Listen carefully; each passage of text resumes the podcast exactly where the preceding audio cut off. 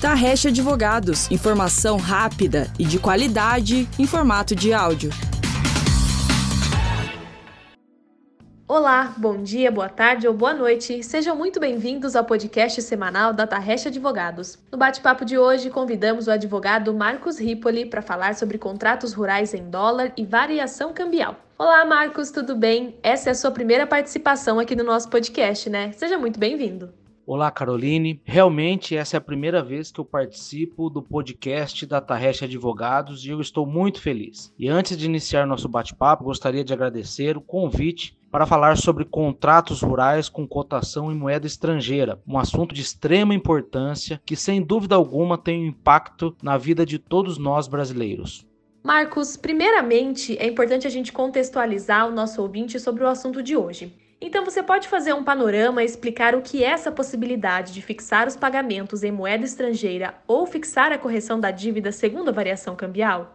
O agronegócio brasileiro ele vem se superando ano após ano, posicionando nosso país como uma das potências mundiais do setor e um grande produtor e exportador de diferentes produtos, como por exemplo a soja, o milho, a celulose, o café, a própria carne bovina, suína e de frango, o açúcar e o suco de laranja. Em 2021, o agronegócio ele foi responsável por 30% do PIB brasileiro. Isso quer dizer que de cada 100 reais produzidos em riquezas, 30 reais veio do setor agro. Entretanto, mesmo sendo uma potência em números, Caroline, os produtores rurais brasileiros sofrem muito com a instabilidade e a desvalorização da nossa moeda em relação à moeda de outros países. E por isso que começou a surgir contratos rurais com fixação de pagamento em dólar ou outra moeda, e até mesmo a correção da dívida de acordo com a variação cambial. Esse tipo de contratação, Caroline, de venda de produção com cotação em dólar, no final das contas, ele serve como uma blindagem do produtor rural, já que na maioria das vezes o custo da produção agrícola tem como base a moeda estrangeira, especialmente o dólar. Quando eu falo em custo, eu me refiro à compra de semente, fertilizantes, defensivos, alimentação do rebanho, vacinas, combustível, frete para o transporte e até mesmo o custo de financiamento da produção junto aos bancos. Apenas para os nossos ouvintes terem uma ideia, existem produtores rurais que estão ingressando na justiça para rever os contratos de venda futura de soja, pois em razão da alta do dólar, o valor que foi pré-ajustado lá em 2020 não está sendo suficiente para cobrir as despesas de produção. Ao passo que se este contrato tivesse sido firmado em moeda estrangeira, o mesmo com a possibilidade de correção de acordo com a variação cambial, isso não seria necessário necessário. Perfeito, Marcos. É realmente um assunto muito interessante e importante para as empresas do agro. E dentro desse tema, então, você, você já até comentou um pouquinho né, sobre os contratos. A gente pode ressaltar a necessidade de observar todos os detalhes durante a elaboração do contrato? Exatamente, Caroline. E é por isso que se torna extremamente necessário que o produtor rural busque orientação jurídica na hora de formalizar um contrato da venda da sua produção ou mesmo uma dívida com a possibilidade de correção de acordo com a variação do dólar. E quando eu falo em produtor rural, eu me refiro ao pequeno, ao médio e ao grande produtor, além, é claro, das empresas do ramo do agronegócio. Hoje em dia, Caroline, a justiça tem tido uma visão diferente do produtor rural. Antigamente, ele ele era visto como aquele senhorzinho que acordava antes das 5 da manhã, pegava o trator e ia para o campo. Essa visão mudou. Hoje o produtor rural, ele é visto verdadeiramente como um empresário. Apenas para contextualizar essa nova visão que o poder judiciário tem do produtor rural, eu gostaria aqui de ler um trecho de uma decisão que eu gosto muito, que é da ministra Nancy Andrighi, que assim descreveu o homem do campo. Produtor rural de hoje não é o rurícola de pés descalços e sem qualquer acesso à informação. Ao contrário, bate recordes de produtividade por conta da aplicação maciça de tecnologia tem acesso às cotações da Bolsa de Mercado Futuro, sabe muito bem, até mesmo por eventos recentes, que o dólar é moeda com variações bruscas e somente faz contratos de venda antecipada com a certeza de que, calculados os custos de produção daquele plantio, o resultado a ser obtido lhe será favorável. É por isso, Caroline, que o produtor rural precisa de orientação especializada na hora de contratar a venda da sua produção.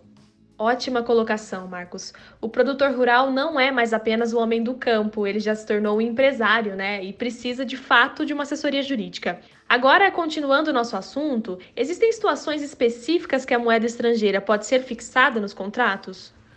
Ótima pergunta, Caroline. Em regra geral, a legislação brasileira proíbe que as pessoas ou as empresas realizem contratos que estipulem o pagamento em moeda estrangeira. E esta proibição, ela está no Decreto-Lei 857 de 1969. Entretanto, este mesmo decreto que proíbe a vinculação de pagamento em moeda estrangeira, como por exemplo o dólar, também traz algumas exceções. E uma delas é justamente os contratos e os títulos referentes à importação ou à exportação de mercadorias, que é o caso da exportação de produtos agrícolas. Veja, Caroline, é muito importante esclarecer que essa possibilidade existe para alguns poucos contratos, porque a regra geral que impera no Brasil é a utilização do real como moeda de pagamento. É importante lembrar também que o contrato realizado de forma contrária à lei, ele não tem legalidade. Ele não tem força jurídica para obrigar o devedor ao seu cumprimento. Ou seja, se o produtor rural fizer um contrato estipulando o pagamento em dólar, por exemplo, e esse contrato não estiver em acordo com a lei, ele não tem validade alguma.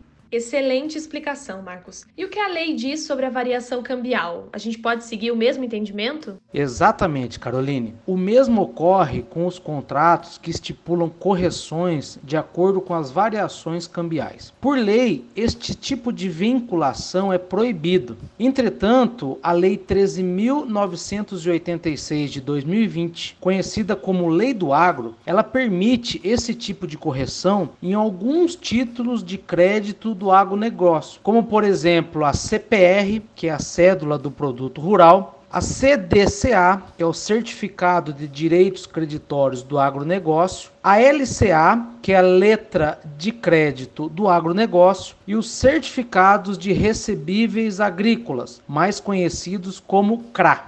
Entendi, Marcos. E acredito que tenha ficado bem clara essa questão agora e principalmente a importância de uma assessoria jurídica para conseguir entender tudo, né? É, você pode explicar para o nosso ouvinte como fica a questão das taxas de juros quando se trata de moeda estrangeira? Posso explicar sim, Caroline. Além do produtor rural e as empresas ligadas ao agronegócio terem que se atentar à autorização da lei quanto ao uso de moedas estrangeiras em contrato, as partes também devem observar o que dispõe a lei quanto aos juros. E com relação aos juros, os contratantes devem observar a lei da usura, que nada mais é do que a lei que trata sobre os limites de juros nos contratos. Salvo quando uma das partes contratante for uma entidade integrante do sistema financeiro nacional, bancos e cooperativas de crédito, todas as outras devem respeitar esses limites impostos pela lei de usura.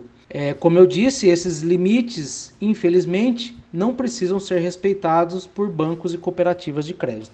Perfeito, Marcos. Acho que conseguimos esclarecer o assunto para os nossos ouvintes. Muito obrigada por essa conversa e espero que você participe mais vezes aqui com a gente. Caroline, eu que agradeço pelo convite. Espero ter contribuído para sanar algumas dúvidas dos nossos ouvintes e me coloco sempre à disposição para falar sobre outros assuntos ligados ao direito agrário. Muito obrigado. Valeu, Marcos. E eu deixo aqui um convite para você, ouvinte, para acessar o nosso site. Se o direito do agronegócio é uma das áreas que ganham a sua atenção, sugiro você entrar no nosso site tarreste.com, clicar na lupinha de busca e digitar agronegócio. Assim você vai encontrar diversos conteúdos interessantes sobre o tema em formatos de artigos, e-books, vídeos e podcasts. Vale a pena. Até o próximo episódio.